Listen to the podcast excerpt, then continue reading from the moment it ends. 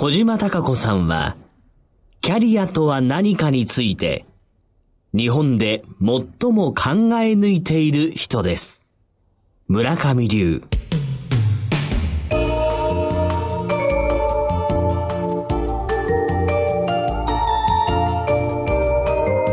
小島鈴木のダイバーシティプラットフォーム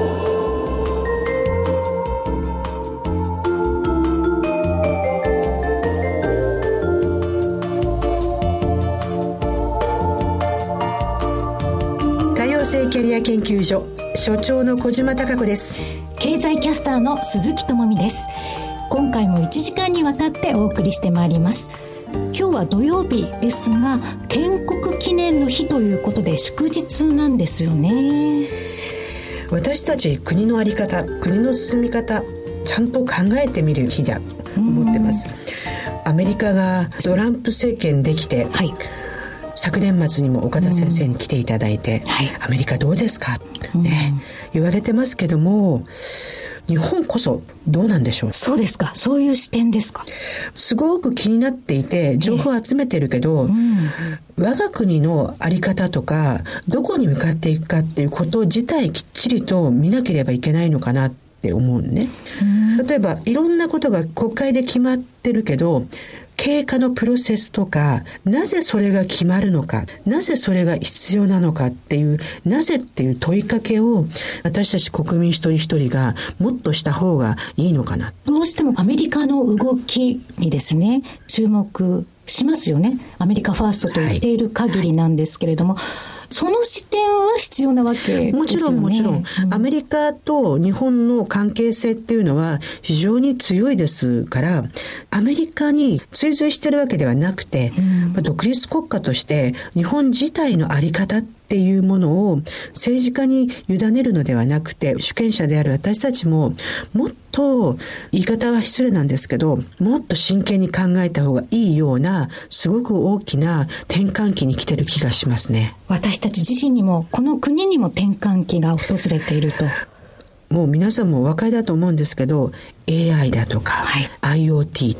こういうものが私たちの生活の中にどんな風に入ってくるのか。これはすごく大きな雇用の問題だったり、産業変化、生活変化になっていて、国はそれをどんな風に使おうとしてるのかとか、舵取りである舵の取り方が本当に私たち自身の生活直結してると思うので、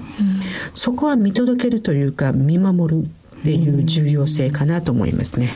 今年はアメリカで新政権が誕生したというところにばかりこうクローズアップされてしまいがちなんですが、実はヨーロッパも、ひょっとしたらまた激動の年を迎えるかもしれない。ヨーロッパ、アジア、一つ一つの国のあり方が日本とどんな風に関連しているのか、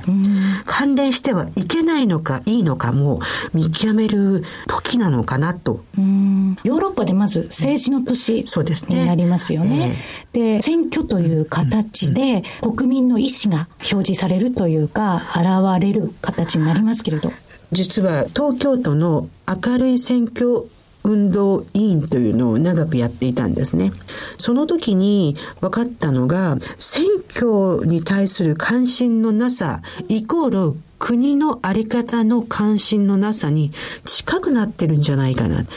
終わった後にバタバタするのではなくて、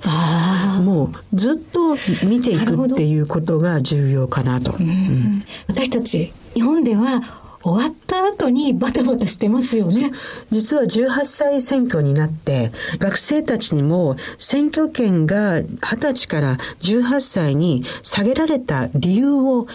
えてくれっていうと、うん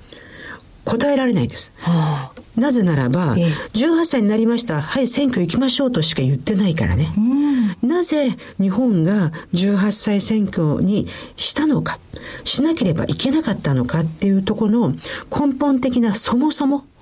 問いをするときに必ずそもそもっていうのを枕言葉にすると思考が深くなるんですよ。そもそも。そもそも。だから、いろいろ大学で授業やるときに、必ずそもそもっていう、ね、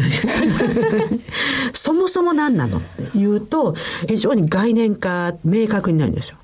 でそもそも18歳になった理由は、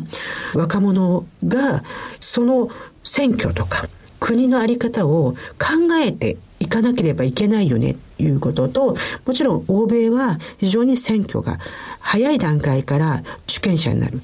そこで物事、社会を見ていく。当事者としての責任を持つ。自覚を促すっていうところも多いんですよね。そこまで学生と話し合うと、選挙に行くのね。ああ、実際に。実際に。へえ。これはね、今回、私は大学1年生から4年生までの授業っていうのをやってるのね。そうそう、20歳以降で選挙に行ったことないっていう学生もいた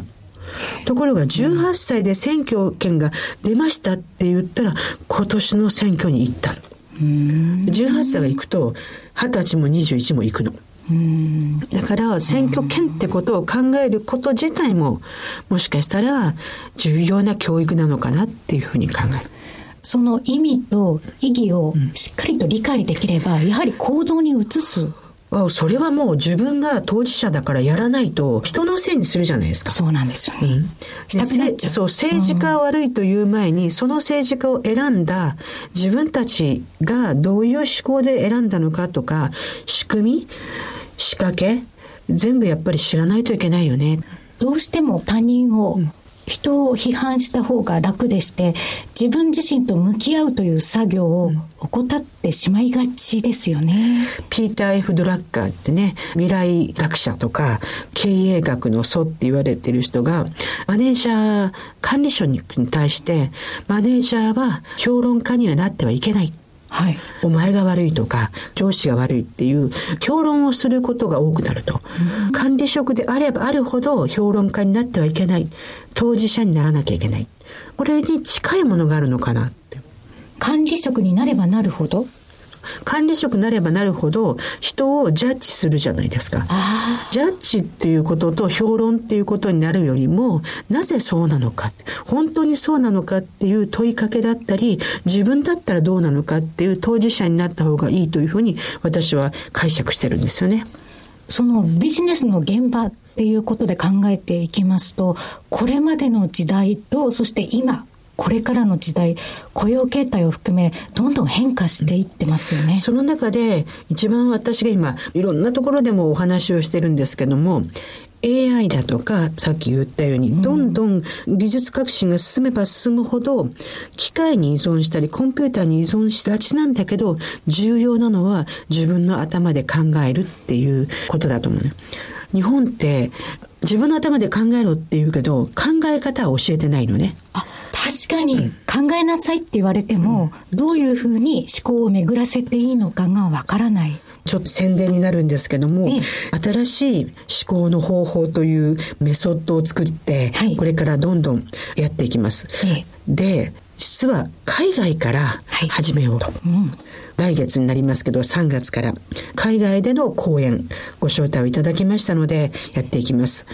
これは別の言い方すると海外から見ている人たちの方がこの思考が重要だってことが分かってくれるんじゃないかなっていう仮説を持って実際にそうでしたね。国際舞台で活躍している日本人の皆さんに向けたセミナーということですよね、はい。はい、そういった方々の方がどうなんでしょう。アンテナを張っているというか敏感なんですか？考え方が違うところでビジネスやらなければいけないので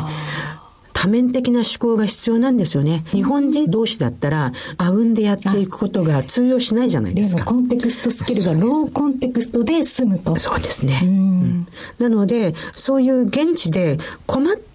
方たちと一緒にどうやったらもっといい形で、まあ、ビジネスが進むのかっていうことをこの数年間現地インタビューをしてきて、うん、あ間違ってないみたいなので、はい、これをやろうということです。言ってみれば新たな思考を伝えていく、はい、ということですよね。もう少し経ったらラジオで少しお話していきたいと思ってます。はい。新たな試みということなんですけれども、実はこの番組も今回から新たなコーナーが始まります。しかも2つです。はい。小島所長。まずは、あの、石毛博道さんが冠コーナーを持ってくださったということで、石毛博道のブロンズリーダーズルーム。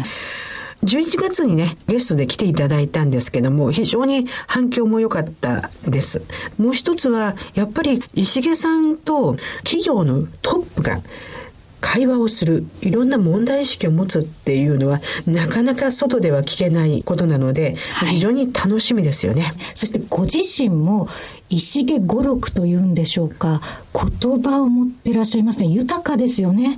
石毛さんをはじめ、たくさんのアスリートの方たちとお会いをしたりとか、それからやっぱりキャリアのカウンセリングをさせていただいています。その中で、アスリートは言葉を豊かに持っている。その理由は何なんだろうって思ったら、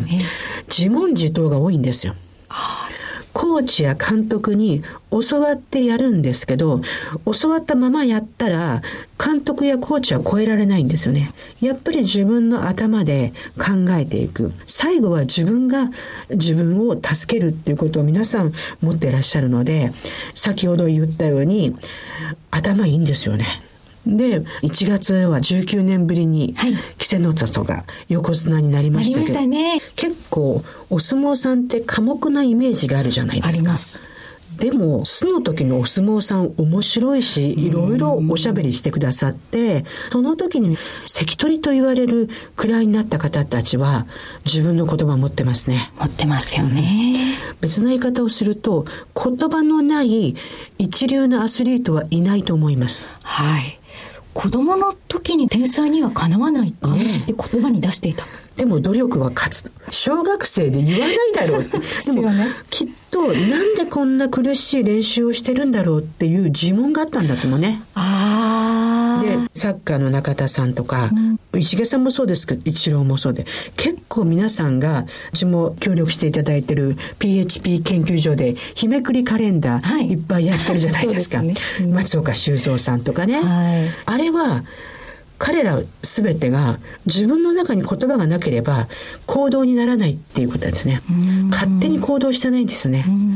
ここがまた思考なのかなと思ってますけど。はい。今日も様々な名言が飛び出すのではないかと思います、ね、楽しみですね。楽しみですね、はい、そしてもう一つの新コーナーなんですが、福田育夫の不動産投資を科学する、こちらがスタートします。1月の新春スペシャルでご登場いただいたわけなんですけれども、あの福田さん宛てにたくさんの質問が寄せられていますので、今回はその質問にお答えいただきますね。私、福田さん来ていただいて、投資というものに対する見方が180度変わりました。で、もう一つ、ラジオを始めてよかったなって思ったのが、今回、福田さんのコーナー、たくさんの方が反応していただいて、アンケートじゃないですけど、本のプレゼントね。本プレゼントにご応募たくさんいただきまして、そこに番組の感想も書き添えてくださって。聞いていただけてるんだなっていう。いや、そりゃそうですよ。ありがとうございます。ねねもっとたくさんのリスナーの方たちとやりとりしたいですね。そうですね。双方向、インタラクティブなやりとり。実はですね、私の口から言うのもなんですが、私は朝日新聞ですとか、読売新聞、それから共同通信で全国の地方紙に配信する中で、働くことの悩み相談の回答者を長くやっておりました。ね、で、ね、別にこの番組お悩み相談コーナーではないんですが、うん、聞いてらっしゃる方たちからいろんなお声いただきたいですね。そうですね。ぜひとも。もう一つ宣伝していいですか？もちろんです。今日は角川から出てます、レタスクラブというですね、はいうん、本当に真面目で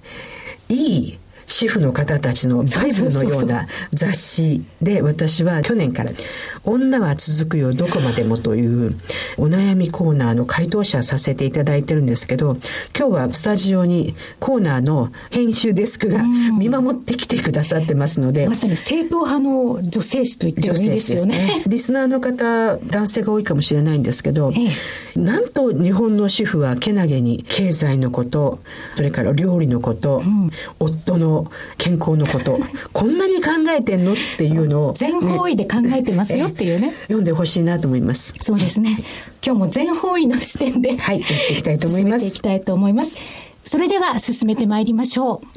小島鈴木のダイバーシティプラットフォーム、スタートです。石毛博道のブロンズリーダーズルーム。新コーナーのススタートです。石毛さんお名前のついた冠コーナーが誕生いたしました。ぜひご感想をいただきたいんですけども。実は一番緊張しておりまして グラウンドじゃないしユニフォームじゃないしスーツだしスタジオですしまた事業の話ですからどうなるか緊張しております。このかっこいいスーツ姿を皆さんにお見せできないのが残念なんですけども何を着てもねトップリーダーはトップリーダーだと思います。昨年11月に重さんにはゲストで来ていただいたんですけど、大変リスナーの方たちからもっとお話聞きたい。こんなお話する方なのっていう反響が大きくて今年から石毛さんのコーナーを作らせていただきました。今更ですけども石毛さんはやっぱり西武ライオンズの黄金時代チームをまとめそして日本一を達成された方トップアスリートとして自分自身を律する。というのは簡単なんですけども人間っていうのは楽になろう楽になろうと習慣を作っていますのでその中で自分自身のセルフマネジメントもされていた。その中でチームをまとめる。それから個々人の選手の良さも引き出していたっていうことでそれは非常に中小企業の経営者の方たちの在り方にも通じるんじゃないかと思っております。この新コーナーでは監督業の他に実業家としても活躍されただ石毛さんが組織運営事業展開リーダーシップ人材育成など企業経営に関する幅広いテーマでブロンズ企業の経営者の方たちと貴重で有意義なトーク情報をお送りしたいと思います。石毛さん改めましてよろしくお願いします。よろしくお願いします。ではいよいよ今日第1回目のゲスト株式会社ローヤルエンジニアリング代表取締役そして東京中小企業家同友会代表理事をされています川原八弘さんです。川原さんよろしくお願いします。よろしくお願いします。私はもう毎回この中小企業というのはブラックとかホワイトとか色をつけられてますが実はブロンズなんだブロンズというのは人間が初めて作った合金で非常に柔軟性に富み非常に価値のあるものだというふうに中国では古代から重用されていました。このブロンズというものがまさに中小企業のあり方に非常に近いなと思っていてどんなに止められても中小企業はブロンズ企業ですと言い続けていたらそのうち誰かが 言ってくれるんじゃないかと思っております。中小企業こそが今の日本を支えているといういう実感を持っています。川原さんのロイヤルエンジニアリングという事業はどのような展開をされているのか少し教えていただけますか、はい。事業を分けますと建設業なんですけれど建設業たくさん27社ありますのでその中では設備業ですね。空調設備とか給排水衛生工事それから消火防災そういうようなものを主にやっております。設備って見えにくいとこですよね。案外見えないとこがね、大事なところで、はい、僕のモットーがですね、渾身という字を書いておりまして、はい、根っこの心って書いてあるんですけど、はい、木を支えるその大事な土の中に潜ってる根っこも人の目に見えない。人間が生きてる大事な心のも見えない。その見えないとこを大事にちゃんと知っておきたいなというところで、それをモットーにしてるんですけど、いいですね。いや、ありがとうございます。はい、このスタジオでも全然見えておりません。そこにスプリンクラーが一つあるだけで、はい、全部見えておりません。根っこですね。なぜそういうお仕事をされようと思ったんですか？そうですね。もともと出せば、アルバイトで、ビルの管理、はい、学生時代ですね、はい、一番楽っていうわけだったんですよ。動く必要がないというか、面談を読んでですね、はい、報告をするだけですから、で、それが先輩から紹介があってやってみまして、で、いざ卒業して就職するときにいろいろ探してみたときにですね、はい、あこれならやれるかな、この業種にというふうに思いまして、はい、アルバイト先がお茶の水だったもんですから、はい、水道橋の会社にですね、はい、試験受けに行ったと。まあ少しか受けてないんですけど、はい、案外愛なもんそうです。ましたね。そうです。聞かれたのも初めてですから、日は。でも、はい、そこでサラリーマンやられるんですか？そうです。うん、22で入りまして、36まで約13年間。はい。で、そこから独立しようと思ったきっかけとか思いってはどういうことがですか？そうですね。ずっと高度成長してきまして、仕事は大変忙しかったんですけれども、政府の予算も公共投資がゼロになるとゼロシーリングって時代に入った時に、まあ、電気系の会社の一つだったんですけどこれからはハードじゃなくてソフトの時代になる。でソフトの時代になるんで私どもはハードの仕事をやってましたんで縮小していくっていう話が出ました。でやってる我々は非常に忙しかったんでいやもっとやれるはずじゃないかなというふうにいろいろ社内で討論あったんですけど撤退ということになりましたのでもったいないなというふうに、私もその頃ちょっと部下がいたりしましたので、まだやれるからやってみようよ、先輩やってみませんか？とこういうふうに言われて、決意したっていう、ただ世の中のことは全く知らなかったんですけど、その後バブルになるんです。ですから非常にまだまだやらなきゃいけないことがいっぱいあったと思うんですけれども、その頃は建設業の観光高がアメリカの倍ある、うん、でそういうことは人口比から言ってもありえないんでこれは縮小していってリニューアルの方になるんだというのが会社首脳の考えだったんですね、その通りなんですけれども。でも別な言い方をすると逆張りっていうんですかね、はい、縮小するっていうからこそに、そこに正気があるかもしれないって思われたわけですよね。いやそこまで深くはなかったですけどできるんじゃないかなってお客さんもいろいろですねお仕事たくさん予定してましたし、期待もされてたんで、撤退ということで幕を閉じていくのは非常にもったいないと。今まさにね私も昨年からずっと関わっている働き方改革の時代で、はい会社の中で雇われて働くっていうことにある程度限界があるだろう。はい、で、割と起業家、まあ、ベンチャー的なところも、これからもっと広がると思うんですけど、とは言いながら、やっぱり36歳で会社を起こそうって思った時に、不安だとおっしゃったんですけど、それでも会社の中には企業理念とか、経営方針とか、お作りにならないと進まないと思うんですけど、それはどういうふうに作られたんですか？最初に資本金が100万円の会社でしたけれども、社会保険の届け行きましたら断られました。資格がないというふうにですね、社会保険です。今入らなきゃいけないんですけど、前は門前払い。はいまあ、そんなような時代でしたから、まあ、そこから作っていかなきゃいけないということで、78年経ってから確かに何か足りないというんで、経営理念っていうのを作りました、会社には経営理念があるんですけども、はい、石毛さん野球のチームがあって球団に属しているけども基本的に個人事業主で一人なんだと、はい。えー、でその中でやっぱりどうやって自分を律するかっていうのがすごく重要だっておっしゃってたんですけどまさに石毛さんが一人のセルフリーダーシップ経営理念に近いような自分がよしこれから4番打つんだとかいろいろな目標を立てる時の何か指針みたいなものはいつ頃からお作りになったんですか？社長がおっしゃるように若い時はそうはなくてですね体力があった若くして金があった、うん、結構厚みの方にエネルギーがいってました、それでもまあ30過ぎて昔は現役時代が短かったもんですから残りの人生をどう過ごそうかなと。映画ってプロ野球選手にならしていただいてこの野球界でもう少し長くやりたいというそういうものがあったんですね。でそれともう一つは人より上手くなりたいという気持ちがやっぱり強くあったと思うんですね。だから上手くなるためにはどうするかということで健康管理もしなきゃいけない食事にも体のメンタルも気をつかなきゃいけない。なおかつ技術を身につけるためには人を観察する見るいろんな尋ねていく。その繰り返しでしたね、うん。石毛さんと出会ってまあ、本当に私いつも言うんですけど世の中には素敵な人もいっぱいいるしすごい人もいるんですよ。でも素敵ですごい人っていうのはなかなかいない。いやいやいや。本当なんですよ。でね素敵ですごい人の共通を私これ自分の本に書いたんですけどまずね誰に対してもフェアであることこの人金持ってそうだとかねちょっと賢そうだとか全くそういうことがないことそれから誠実であること人に物を聞くことがいいことだと思ってらっしゃることね吸収されることですねこれはもうすごく石毛さんはそこはまあ天性なのか後天的には学びにくいことなので、うん、そうです。今自分で思うとやっぱり上手くなりたいっていうそのためにって素直さがまずあったと思うんですね、うん、それとまあ勝負事ですから勝った負けた打たれた打たれないっていろいろものがあるんですけどチーム内での競争、あるいはその社会に出て事業で競争していく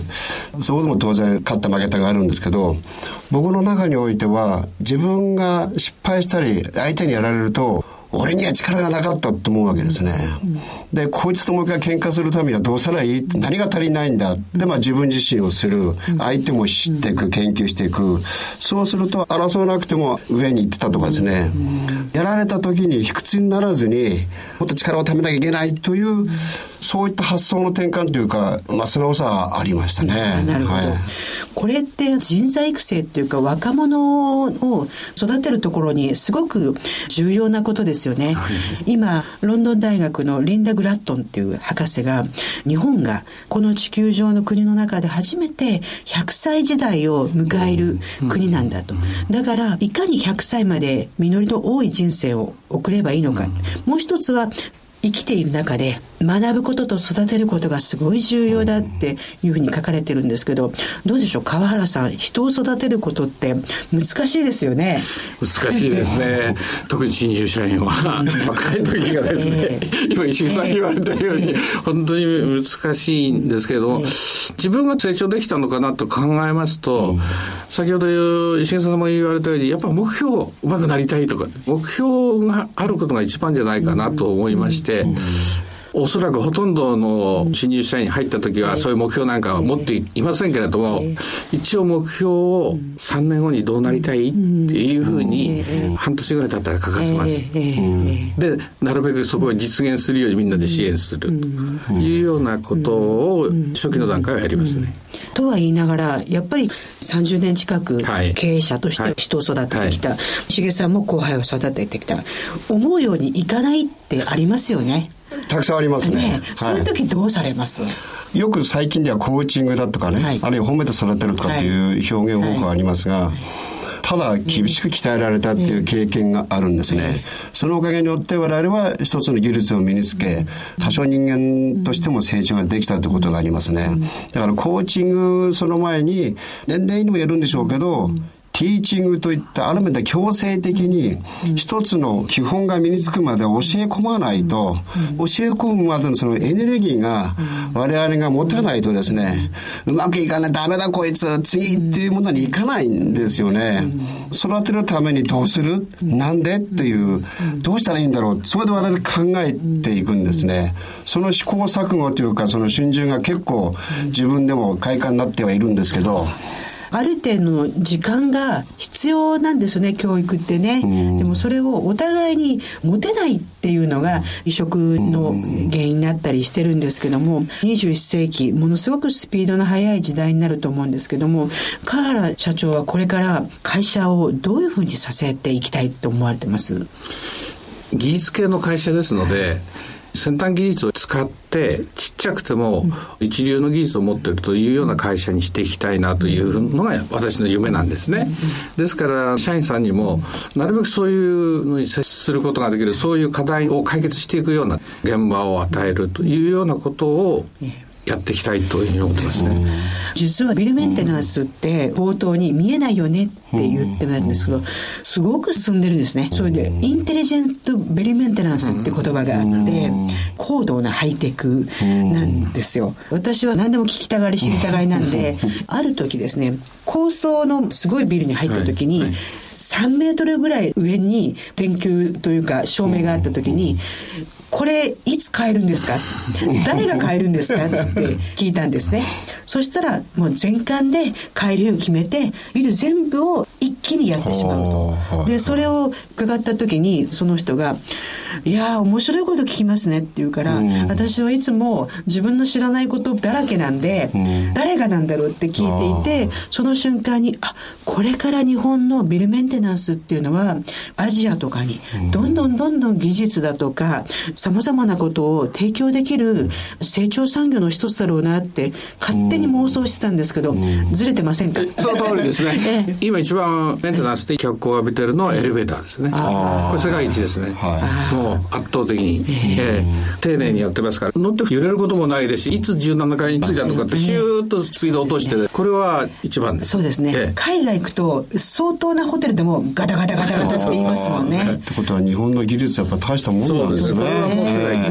その技術がすごいってわからないことが人材育成なんかのところのもったいなさな気がするんですよね。だからでききるだけ不便で、大変なところに行かないと、うん、今日本の凄さがわからないのね。比較対象がそうなんです。そこがやっぱり中小企業を私たちがちゃんとリスペクトできないところ、うん、要するに日本以外のところに行くと、日本のそういう底力が見えないって思うんですよね。でね、先生ね、僕は中小企業って、苦労されてるというイメージがいつも頭にあるんですよ。はい、で今言ったようにスピードの速い時代になってね ITO っていくわけでしょ。でそうやってまあ技術革新があってそうやって社会は進んでいくんだろうけどもだけど逆に社長言われてるように見えないところが大事だということでそれってある面では精神的なもんじゃないですか。そういうものは、変わらずに日本人の一番のいい、そういったものは変わらずにずっと持っていきたいなと思うんですよね、えー、今の若い人たちは精神論的なことをね拒絶するみたいに言われるんですけど実は拒絶してないですよね、えー、そういう話が大好きだし、えーそこに関しては中小企業だからこそ触れ合えたり、きっちりとお話できると思うんですけど、どうですか、おっしゃる通りですね。拒絶はないんです、飢えてるんです。どちらかというと。そういうことに慣れてないという。かですね、だからちょっと今年の正月の年賀はぎにあのザビエルが地獄へ送った手紙をちょっと引用したんです。そうするともうびっくりするわけですね、日本人のその貧しくても非常にプライドが高いという武士も農民もですね、というようなことをザビエルさん書いて出してるんですけど、そういうことに触れ合うことがないんですね。そうですね、私も読みました。日本に布教に来て驚くんですね、子供をとても可愛がると、はい、男女ともに自分の子じゃない子も面倒を見ていて、うん、勤勉で、正直で、うん、清潔で、賢いとこの国は何だっていうのをなぜそういう国が世界のリーダーになれないんですか？いやなってますよね、はい、うん、でも割と日本人って私すごいでしょうとか日本っていいですよね。って言わない国なのでそれは美徳だって言われているんですけど、これからはねある程度自信を持って行ってほしいなって思いますよね。わ、ね。うん、からないのは一つは島国で比較対象するところ見える範囲ではないっていうことじゃないかこれ当たり前になってるわけですから。ですね。それはあると思うんですね。なんか、まだまだお話をね、いっぱいしたいとこなんですけど、私実を言うと、このコーナーを立ち上げるのには、大変あの、川原社長にですね、アドバイスをいただいて、ありがとうございます。もうぜひね、石毛さんのコーナーは、みんなで聞きたいし、話したいということで、始まりました。今日、いかがでしたか？大変緊張しますけれども、数で言いますと99.7%が中小企業で、はい、70%の雇用をしているということですので、まあ中心にならなきゃいけないんですけれども、皆さんがなかなかそれに自覚してない、わからないということがありますので、光を当てる必要があるし、また自覚して、プライドを持って仕事に当たってもらう必要があると思いますんで、ぜひこの番組を 続けていっていただきたいなというふうに。よく異業種交流なんて言葉があったんですけども、それってお互いが利益の交換みたいな感じに聞こえがちだったじゃないですか。でも番組を通して全く違うところのリーダーだったけど、こういうとこは同じだよねとか、こういうとこは学びたいよねっていうような交流の場になれば素敵だなと思っています。これからも石毛さんのコーナーには様々な経営者の方たち、リーダーの方たち来ていただいて、話を広げたり、深めたりしたいと思います。今日は本当にどうもありがとうございました。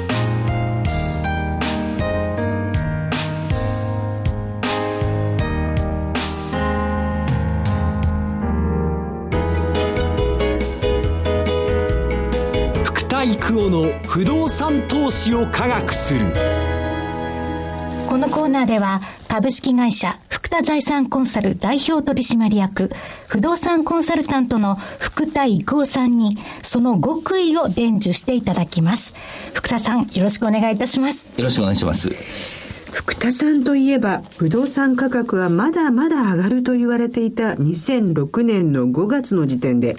独自のエクストリーム理論により、不動産価格の下落を的中させられた方です。このコーナーでは、リスナーの皆様から寄せられた質問にお答えいただきたいと思っています。はい。では、ご紹介いたします。宮城県仙台市の愛さんから頂戴しました。株式投資家です。株式投資と不動産投資の似ているところ、似てないところを教えていただけますか？また、不動産投資は逆張り向きだという話もありますが、その点についても解説をお願いします。まず似てる点なんですけど、どちらもインカムゲインとカピタルゲイン、その両方が取れるということですね。福田さんすいません。はい、私、リスナーの方よりも全然素人なんですけども、インカムってどういうことですか？不動産でいうとインカムっていうのは家賃収入。うん、株でいうと配当。なるほど。キャピタルは？キャピタルっていうのは売却した時の利益であったり、損であったりというキャピタルゲインって言います。ありがとうございます。どちらかというと、不動産っていうのはインカムゲイン中心に考えられて、株についてはキャピタルゲイン狙いという傾向があります。もう一つはですね、どちらも将来の収益力で価値が決まると。でもね、やっぱり将来って言われても、はい、それがわからないわけですよね、ね正直言って。で、期間的には、不動産の将来って何年ぐらいですか？不動産の場合ですと、一つ長期投資って言われてますので、5年以上から7年と。不動産の長期譲渡所得が20%になる、この期間が5年以上ですし、不動産投資ファンドの皆さんが最初の投資期間、出口までを5年から7年と見てますね。なるほど。株はものすごく早い段階で決断しなければいけないのに、不動産は少し時間があるんですね。そうですね。株やってらっしゃる方はわかりますけど、そのことが気になってて、仕事が手につかないとか、本業の邪魔になるとか言いますけど、不動産っていうのは、ほったらかしにできるというのがですね、極めて精神的にもいい投資だと思います。その点は似てないところと言えますね。そうですね。似てないところですね。ありがとうございます。はい。その他ですと、価値と価格は同じではなくて、どちらもですね、はい、安く買えることもできますし、高値掴みをして失敗することもあると。うん、どちらも同じということですね。はいうん、合わせて、不動産投資は逆張り向き？はい。で、これ言われてるんですか？はい。これは人によって違うんですけど、ええ、私の考えで言いますと、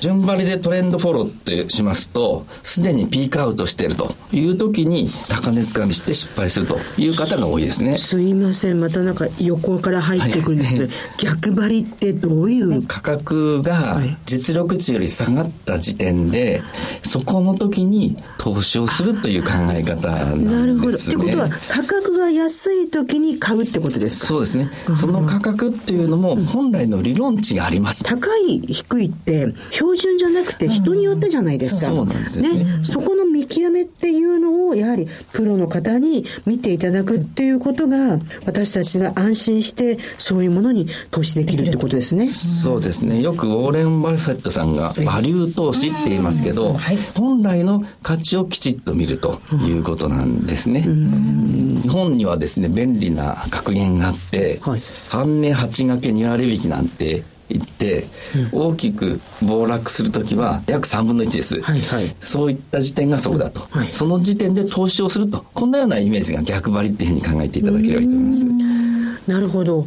今は不動産高いんですよね私の理論値っていうのは、通常ですね、利回りってありますよね。はい、利回りが、不動産のリスクがあるんです。はい、リスクプレミアムを乗っけた利回りから逆算して収益で割って、そこで価格を出します。うん、そういった収益管理法っていうケースの仕方があるんですけど、そこから考えると、はるかに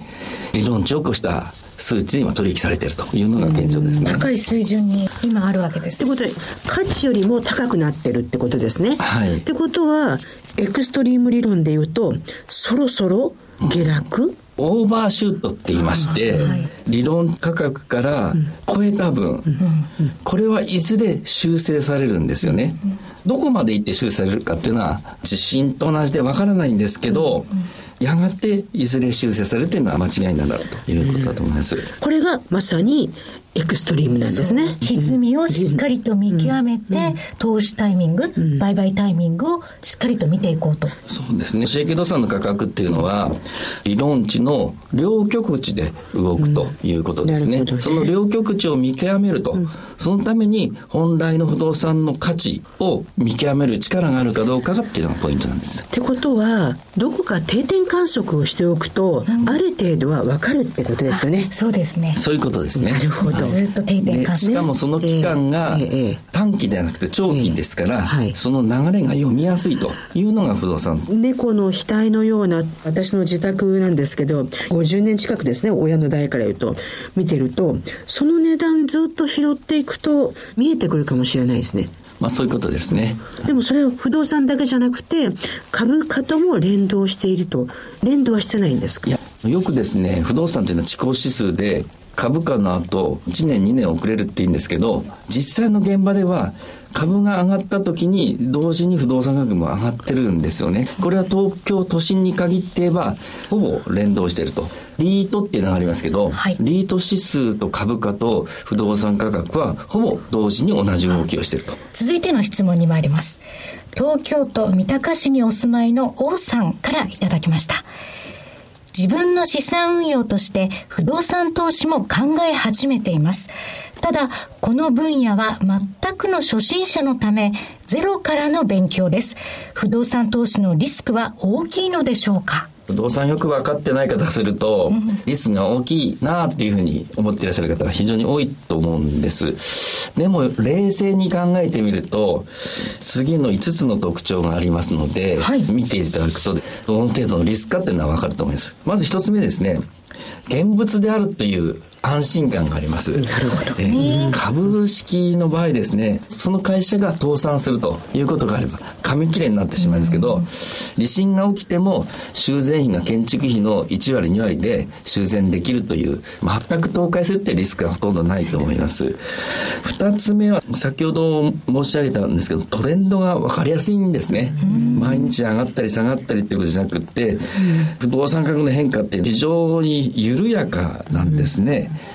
ですからその投資の時期の判断がしやすいというのが2点目ですね。で、一番大きな違いっていうのは、レバレッジがかけられると。はい、ローンを組んでね、融資を自己資金に何倍かかけて投資金額を大きくすることができるんですね。このことによってリターンが飛躍的に増えるというこれ不動産だとローンを組めて、はい、不動産ローンによってって投資ができるってことですね。要は自分のお金じゃなくて、ね、人のお金を利用して、人の家賃で収益があるという、人の力が借り株式やるのでお金貸してくださいって言っても銀行お金貸してくれませんもんね。そうですね。そういうことですよね。極端に言えば。極端に言えばね。そうですね。もう一つがですね、副業にも向くっていうか、ほったらかしにできると、経営っていうのは何かといろいろ大変ですけど、不動産の場合は最初の投資さえうまくやれば、運営の方は不動産会社にお願いすることができますので、そういう意味でも、ほったらかしできて、比較的簡単であるということですね。人を雇うよりも、従順かもしれないですね。そうですね。夜も働いて、休みなしで働いてくれるんですけどね。女性の方は、ご主人の稼ぎより不動産の稼ぎの方がいいなんて人もいらっしゃいますよね。あともう一つですね、これは収益改善の工夫ができると。株プっていうとお任せですよね。ここ大きいですね。えー、自分たちの工夫によって。そうですね。入居者を変えたりとか、リノベーションしたりとかですね、ちょっとデザインを良くしたりとか、まあいろんな工夫ができて、収益を高めることができて、価値を高めることができるという点はありますね。一昨年ですね、イタリアに行ったんですけど、イタリアは古い建物が非常に価値がある。あるリフォームしなくて、リノベーションすることで価値が上がるって言って、知り合いのイタリア人の方はですね、500年前の納屋がすごい価値があるので、納屋に、何もいないけど、納屋にある一定の修繕費をやっているっていうのを聞いて、びっくりしたんですよね。こういう目利きですね。目利きが活かせるっていうのも不動産の特徴ですね。なるほど。奥深い世界ですし、ねうん、あとやはり意外に身近なものなんだなっていう気がしますよね。まだまだ質問をいただいているんですけれども、ぜひとも次回の放送でもその質問を取り上げていきますので、番組宛てに質問をお寄せいただきたいと思います。小島鈴木のダイバーシティプラットフォームの番組ホームページにメッセージ送信欄があります。そちらからお願いいたします。そして、図表を含め、さらに詳しく知りたいという方は、福田さんが書かれた不動産バブル崩壊、その時こそがチャンス、5%の勝ち組投資術をお読みいただければと思います。この本、番組でもプレゼント企画を行ったんですけど、びっくりするぐらいご応募いただきました。チャートも細かく示されてますので、私のような初心者でも5%の勝ち組を目指そうというふうになりました。はい、もう一つがですね、不動産のことと自分の人生設計をね、一緒に考えればっていうことなので、私は専門がキャリアカウンセラーですので、改めて確かにそうだなと、自分の未来に投資するのと不動産投資、それから自分の未来を計画することと不動産投資、いろんなものがクロスして読んでて楽しかったですし勉強になりました。福田さんありがとうございました。ありがとうございました。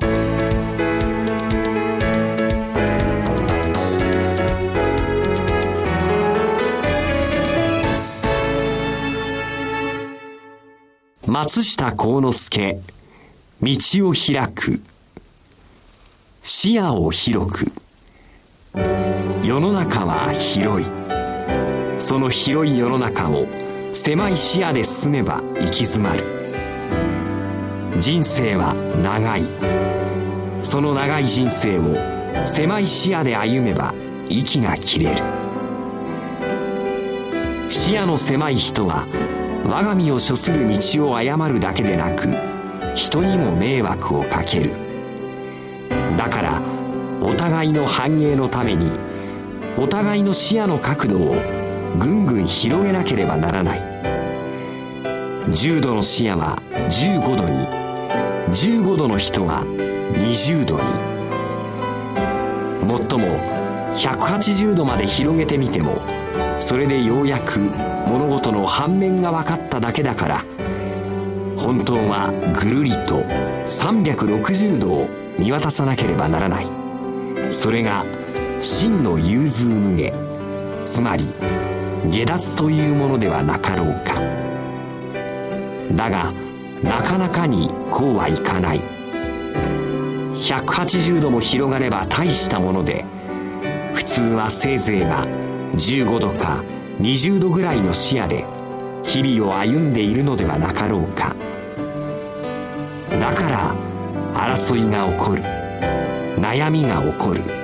そして繁栄が損なわれる。視野を広くどんなに広げても広すぎることはない。お互いの繁栄と平和と幸福のために誰もが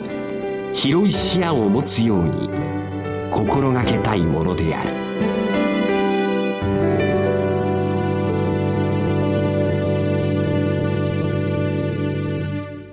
松下幸之助、道を開く、視野を広く、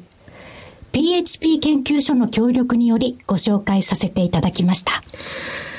視野って本当に意識しないと同じところを見てますね。視野って癖、ね、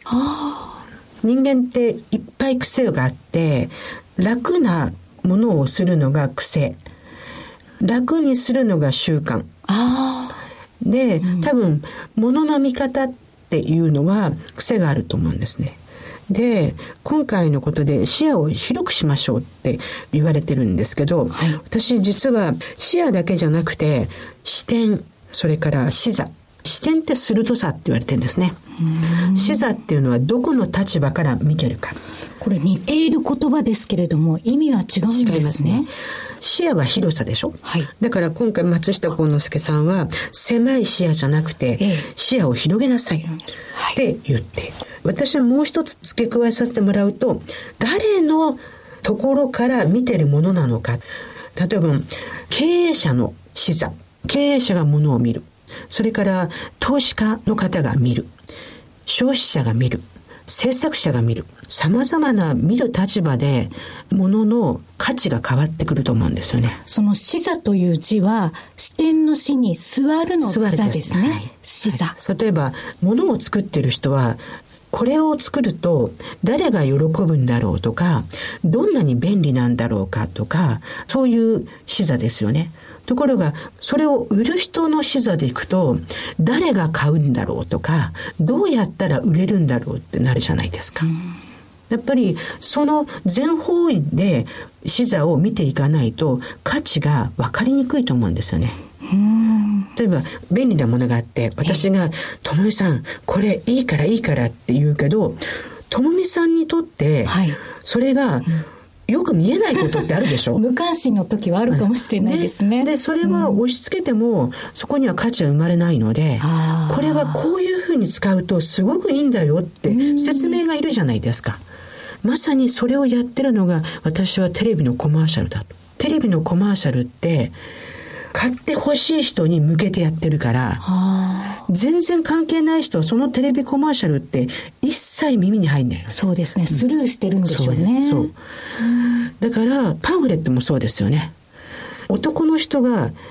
きな製品のパンフレットは男の人が喜ぶようにやってるんですよ。オーディオ器具って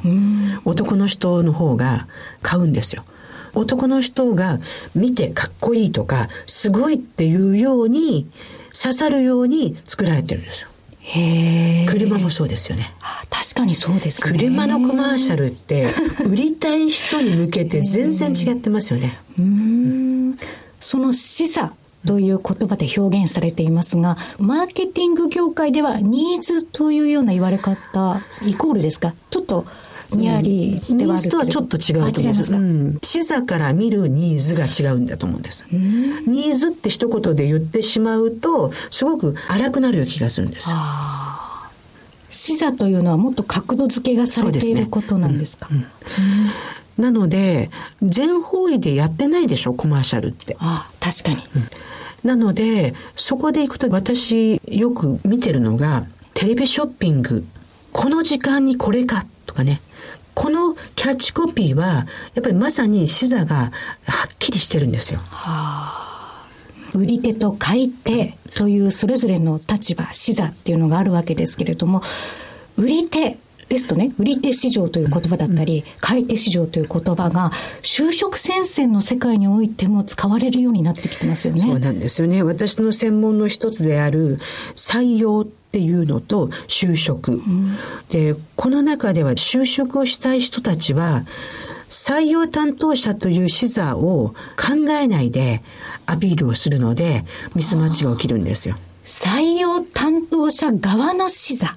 採用担当者っていうのは自分の会社に利益をもたらすことができる能力や個性を持ってる人たちを知りたいのに、うん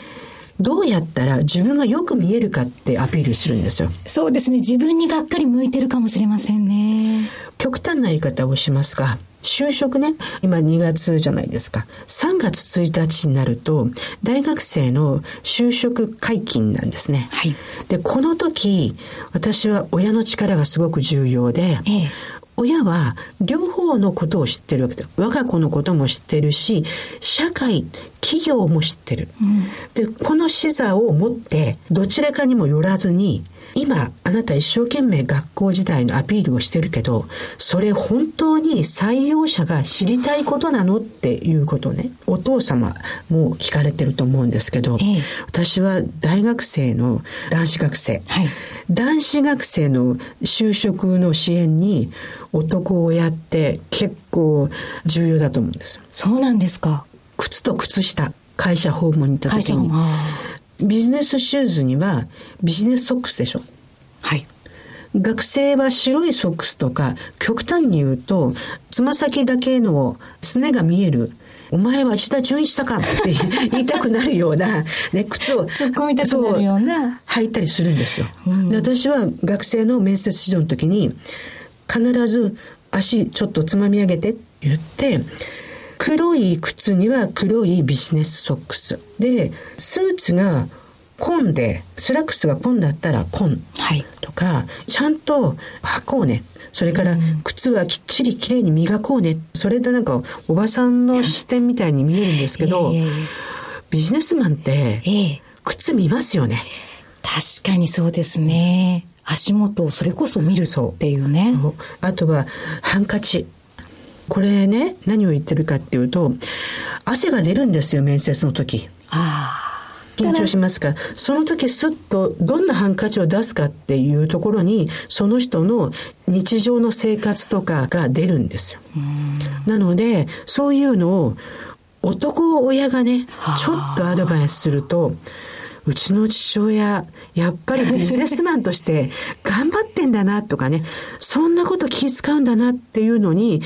男子学生が感動してるんですよ。へえ。でもそのお話はビジネスパーソンの方々にもそのまま応用できるお話ですよね。普段のビジネスシーンで。あと、うん、私は年を取ってるので、先端に気使ってるんですよ。体の先端ですか？はい。お見せできないのが残念なんですけど、爪の先。もういつも綺麗ですよね、ネイルアートがね。そう、まつげ。あ と、髪の毛の先。なぜかっていうと、先って見えやすいんですよね。で、男の方が爪があまり綺麗でないと、私はちょっと残念だなと思うんですよ。ええー、小島所長、そんなところをいつもご覧になってるんですか？名刺交換すると、親指出るじゃないですか。出ます。で、親指綺麗だと、あ、この人綺麗だなと思う。へえ。そうなんです。そういうもんですか？そうなんです。私のこだわりかもしれないんですけど、えー、手がね、綺麗であるっていうのはどうしようもないと思うでしょ？だけど、カサカサしてない方がいいのね。だから、ハンドクリームちゃんと塗りましょうねとかね、男子学生に言って笑われるんですけど、重要ですよ。先端。先端。うん、ある意味、先端まで意識がいっているっていうことは、当然中身にも意識がいっているんだろうなっていうような考え方にもつながるのかもしれないですよね。よく日本の男性って細かいことを言わないじゃないですか。はい、就職をしている時の子供ってナーバスなので、うん、だからそんな時一言声をかけてあげることだけで就職中の男子学生女子学生にとってやっぱり親にいろいろ相談したいなとか親が一番こんなこと気遣ってくれるなっていう感謝とか親の絆が出てくるいいタイミングだと思うんですよね。逆に家族を構築する上で重要な時期でありチャンスの時期でもあるということですか？だと思います、うん、お話を伺っていると小島所長って改めて就職の専門家なんだな というあ今年は久しぶりに21世紀のハイキャリアの方たちの再就職の本を経済の達人と言われている方たちと強調する予定です本を出す。出します。今年はいっぱい出しますので プレゼントもしたいですけども。この番組の中でプレゼントしていきたいですよね、はい。特に若者の就職だけじゃなくやっぱり30代40代50代それからシニア世代と言われてる人たちもずっと働かなきゃいけない時代になりましたので、はい今までの就職活動とは違う。それから経済の見方を変えるといい会社が見つかる。こんな視点で本を書きたいなと思ってます、はい、ぜひともその都度ご案内したいと思いますので、はい、よろしくお願いします。ぜひとも毎回ですねこの番組チェックしていただきたいと思います。そうですね。はい、ね、お願いします。さてお送りしてまいりました小島鈴木のダイバーシティプラットフォーム。次回の放送は3月20日18時から19時までとなります。次回はまた別のスペシャルコーナーがありますのでご期待ください。それこそ広い視野で学ぶことをテーマにお送りしてまいります。多様性キャリア研究所所長の小島貴子と経済キャスターの鈴木智美でした。それでは3月20日のこの時間まで。さようなら